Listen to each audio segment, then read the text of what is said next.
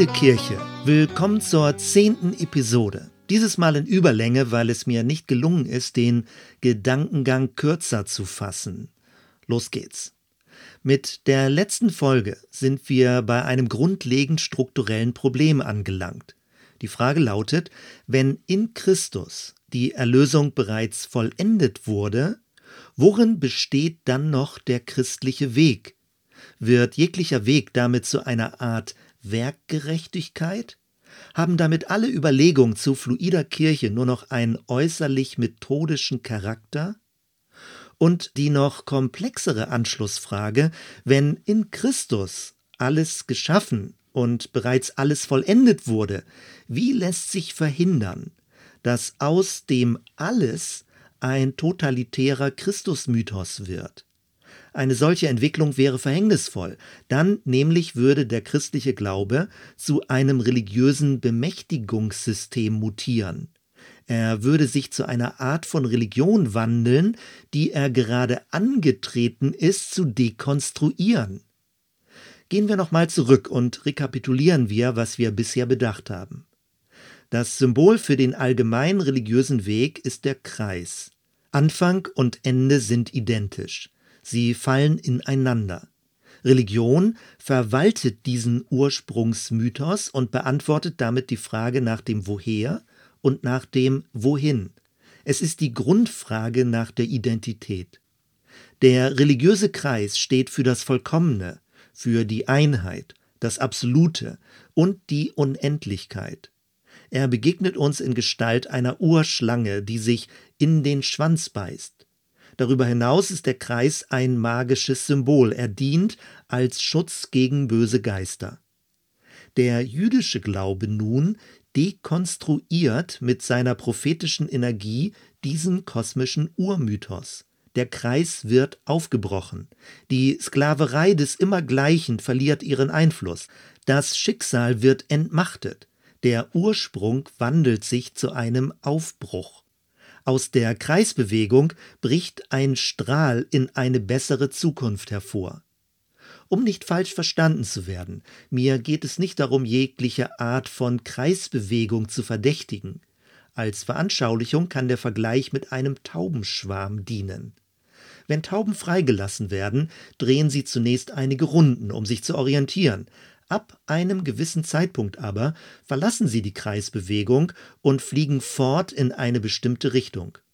Ganz ähnlich ist das Verhältnis zwischen Urmythos und Geschichte. Nach religiöser Vorstellung regiert von Anbeginn der ewige Kreislauf. Dann aber zieht das Volk der Erzväter aus aus Ägypten, dem Haus ihrer Sklaverei.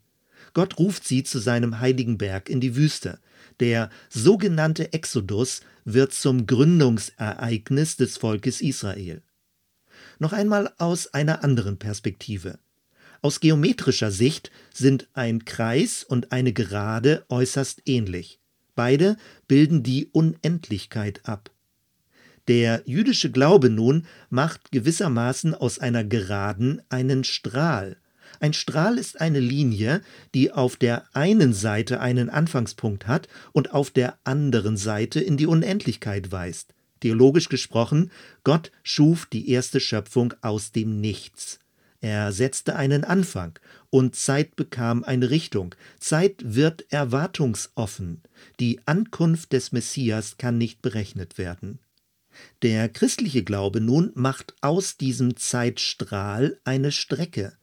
Eine Strecke hat nicht nur einen Anfangspunkt, sondern auch einen Endpunkt. Zeit wird zu einem Zeitabschnitt. Der Messias gilt als bereits gekommen.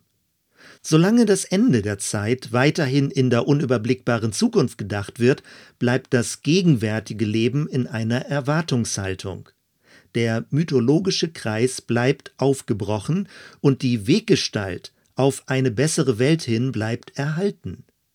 Wenn aus dem Strahl aber eine Strecke mit Anfangs- und Endpunkt wird, kommt die Geschichte zu einem Abschluss. Wenn darüber hinaus Anfangs- und Endpunkt zusammenfallen, wird die Strecke zurück zu einem Kreis gebogen.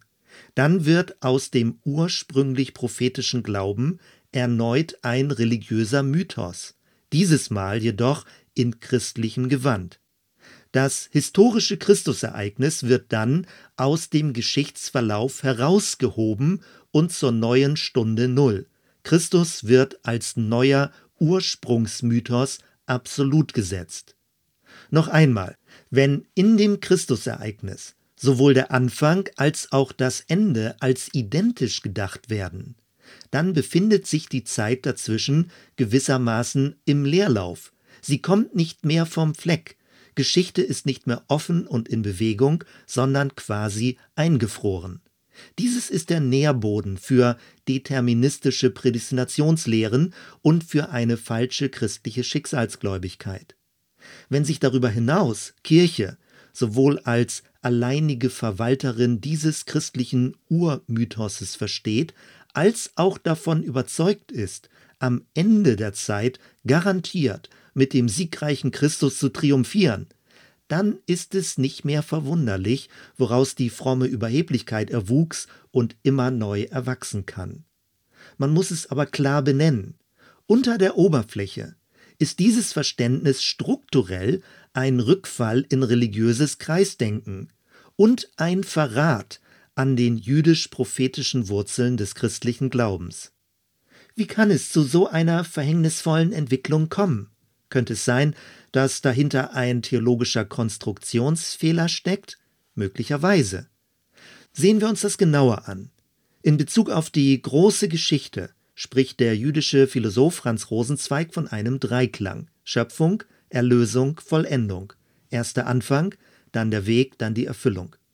Im Kreuz und der Auferstehung Christi dreht sich diese Reihenfolge seltsamerweise um.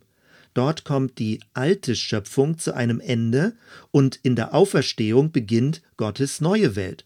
Zuerst das Ende, dann der Anfang, dazwischen der Tod. Wir treffen also auf eine zeitliche Verschränkung und Spiegelung.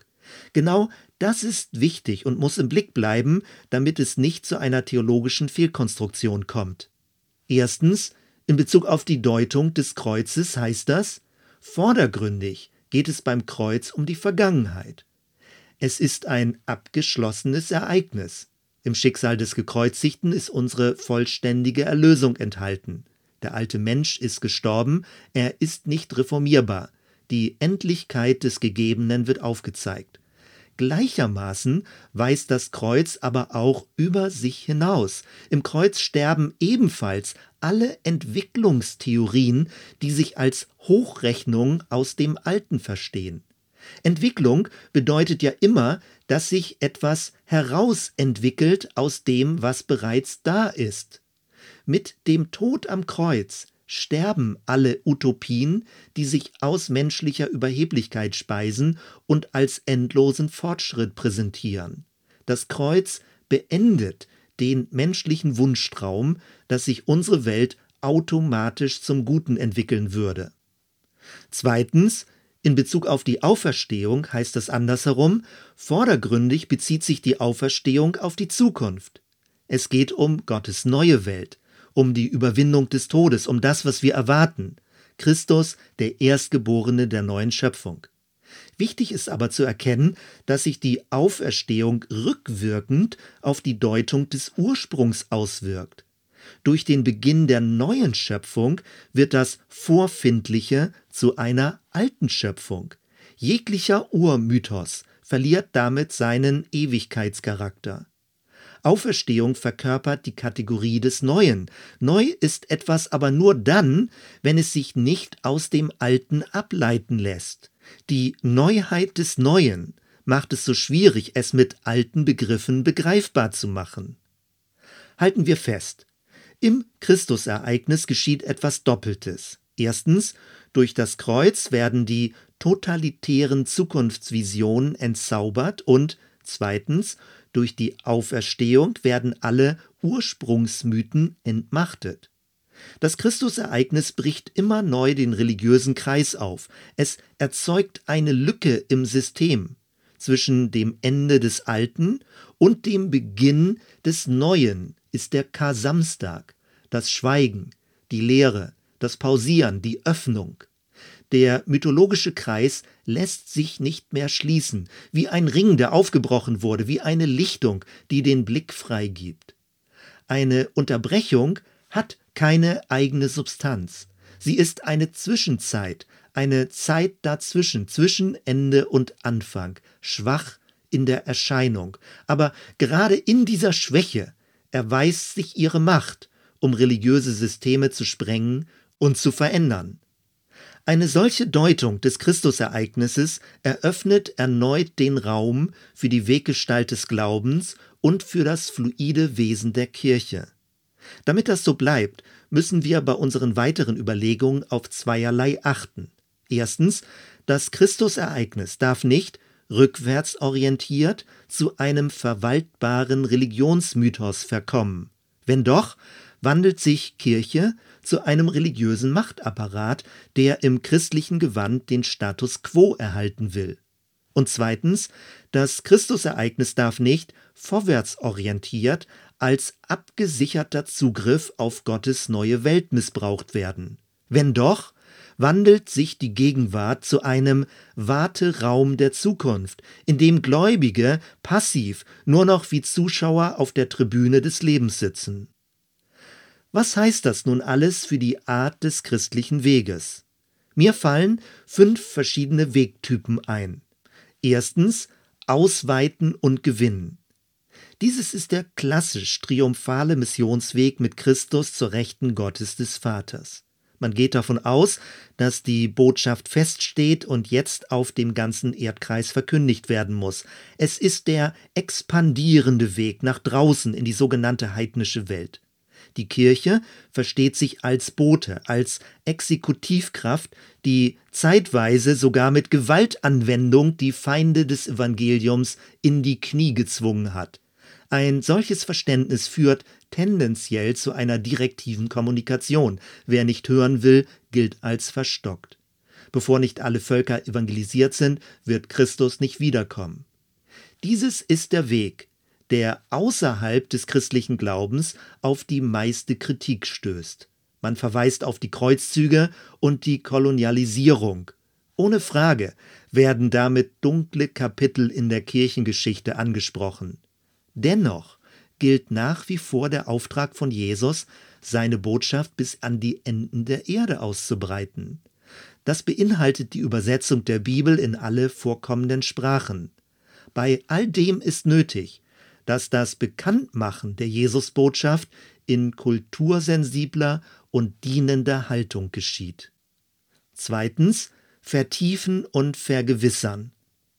Dieses ist der Weg nach innen in die Kontemplation. Es geht um eine tiefere Beziehung zum Schöpfergott und um ein Eintauchen in das neue Christussein. So ein mystischer Weg sucht die Einheit mit dem Göttlichen, die Fülle, die im Auferstandenen enthalten ist.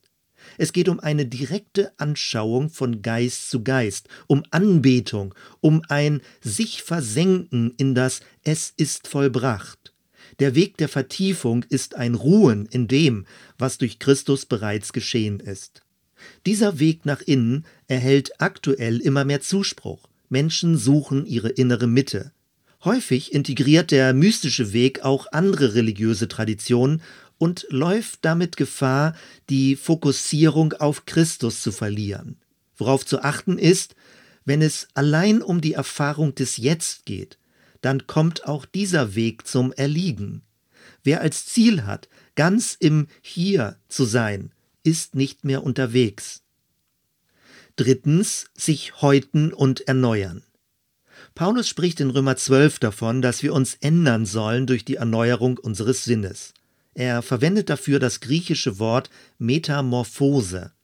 An anderer Stelle schreibt er, dass wir altes Verhalten und Denken wie alte Kleidung ausziehen und Neues anziehen sollen. Es ist der Weg der Heiligung. Im Bild gesprochen, wir haben es mit einem spirituellen Häutungsprozess zu tun. Das Alte wird weggewandert und hinter sich gelassen, so geschieht Verhaltensänderung. Dieser Weg der Heiligung ist in vielen christlichen Milieus in Vergessenheit geraten. Schnell kommt man unter Sektenverdacht, wenn es um ethische Normen geht, um einzuhaltende Gebote und um überprüfbare Lebensveränderung. Ohne Frage kann der Weg der Heiligung zwanghaft werden, deswegen ist die Betonung der Gnade so wichtig. Bei aller Gefährdung bleibt aber die Aufgabe, den inneren Glauben durch äußere Verhaltensänderung, also in seinem Lebenswandel, sichtbar werden zu lassen. Viertens, deuten und verstehen. Das ist der permanente Weg der Hermeneutik, also der Auslegung von Sprache. Zwar sind die biblischen Texte zu einem Kanon zusammengestellt, gleichermaßen müssen sie aber für jede Zeit immer neu interpretiert werden. Ein Interpret ist jemand, der dazwischen steht, der übersetzt, das heißt, er setzt von einem Ufer über zum anderen. So werden Brücken zwischen verschiedenen Zeitepochen und Kulturkreisen hergestellt. Um die Tiefe und Weite eines biblischen Textes zu verstehen, braucht es alle verfügbaren Perspektiven und Kontexte. Dieser Weg des Verstehens ist noch längst nicht abgeschlossen. Kirche ist eine fortlaufende Interpretationsgemeinschaft. Selbst innerhalb der Bibel finden sich theologische Diskurse und wechselseitige Bezüge. Sprach- und Lebenswelten überlagern und durchdringen sich. Der hermeneutische Weg ist ein unermüdliches Ausloten von Bedeutungstiefen. Erneut kann ein mathematischer Vergleich helfen. Ein Zahlenstrahl von natürlichen Zahlen beginnt mit der Zahl 1 und weist dann über 2, 3, 4, 5 und so weiter in die Unendlichkeit. Es gibt immer eine noch größere Zahl als die vorhergehende. Wenn man aus diesem Strahl eine Strecke macht, also ein Ende festsetzt, ist es mit der Unendlichkeit vorbei. Das ändert sich aber sofort, sobald man von den natürlichen Zahlen zu den rationalen Zahlen, also den Brüchen wechselt. Nun befinden sich zwischen jedem benachbarten Zahlenpaar unendlich viele Brüche. Wenn wir darüber hinaus zu den reellen Zahlen wechseln, finden wir zwischen benachbarten Bruchzahlen erneut unendlich viele reelle Zahlen. Worauf ich hinaus will, ist Folgendes. Auf der einen Seite sind die Schriften des biblischen Kanons vom Text her endlich und sie passen zwischen zwei Buchdeckel. Auf der anderen Seite eröffnet sich zwischen den Worten und Formulierungen eine Jahrtausende alte Interpretationsgeschichte. Die biblischen Texte sind ein unendlich tiefer Resonanzraum in Bezug auf Gottes Wirken mit den Menschen. Obwohl wir also die endlichen Texte erforschen können, ist es unmöglich, deren tiefen Dimensionen vor Ende der Zeit in allen Facetten zu erfassen. Und fünftens, transformieren und gestalten. Der fünfte Wegtyp zielt auf Vorausbildung des Neuen im öffentlichen Raum. Reformation ist zwar gut, will aber nur reformieren, also die Gegenwart zum ursprünglichen zurückformen. Transformation dagegen will transformieren, also zum Neuen hin verwandeln. Es geht um Prototypen für das Kommende. Kirche versteht sich dann als Vorausschau, als Vorgucker, als Aperitif, als Trailer oder Teaser. Kompliziert ausgedrückt, Kirche versteht sich als proleptische Gemeinschaft in Bezug auf Gottes neue Welt. Anders formuliert, nicht entwickeln, sondern entwerfen. Der Entwicklungsgedanke gründet sich auf die Annahme eines vollkommenen Ursprungs. Man geht davon aus, dass sich aus diesem schrittweise alles weitere entfaltet. Ein Entwurf dagegen ist vorwärtsorientiert. Entwerfen ist ein Herauswerfen aus der Gegenwart in die Zukunft, nicht Evolution, sondern Projektion. Eine Projektion ist eine Vorstellung des Möglichen auf der Leinwand der Zukunft. Und aus dieser Zukunftsvision heraus lässt sich dann die Gegenwart gestalten. Paulus beschreibt Gottes neue Welt nicht als eine Entwicklung aus dem Alten.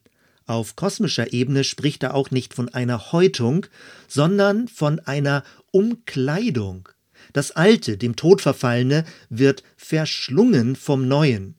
Die Auferstehung vernichtet nicht die erste Schöpfung, sondern relativiert sie in ihrer Absolutheit. Das Erste wird überkleidet vom Kommenden. Das Licht des Morgigen durchleuchtet bereits jetzt das Heute. Dieses sind fünf verschiedene Wegtypen im Rahmen des christlichen Glaubens. Sicherlich ist die Liste nicht vollständig. Wenn wir weiter über fluide Kirchen nachdenken, dann werden uns insbesondere die letzten beiden beschäftigen, nämlich der Weg der fortlaufenden kulturintegrierten Interpretation und der Weg der nach vorne ausgerichteten Transformation. Abschließend Anregungen und Fragen. Erstens. Welcher Typ des christlichen Weges ist für dich nachvollziehbar? Oder welcher ist dir eher fremd? A. Der ausweitende, verkündigende Weg. B. Der vertiefende, innerliche Weg. C. Der sich wandelnde, heiligende Weg. D. Der kontextuelle, interpretierende Weg. Und E. Der vorausbildende, transformierende Weg. Alle fünf Typen gründen sich in dem, was in Christus bereits geschehen und vollendet ist, und doch bleiben es Wege, die weiter gegangen werden müssen. Und zweitens, über diese fünf Wegtypen hinaus gibt es eine komplizierte Anschlussfrage. Sie lautet, wenn Gott mit uns unterwegs ist, wandeln dann nur wir uns oder ändert sich auch Gott im Verlauf der Geschichte? Wandelt sich nur das Bild, das wir von Gott haben, oder befindet sich Gott selbst in einem Prozess? Ist Gott von seinem Wesen her fluide? Oh oh, ganz dünnes Eis. Wir werden darauf zurückkommen. Soweit erstmal. Wir hören uns bei der nächsten Episode. Bis dann.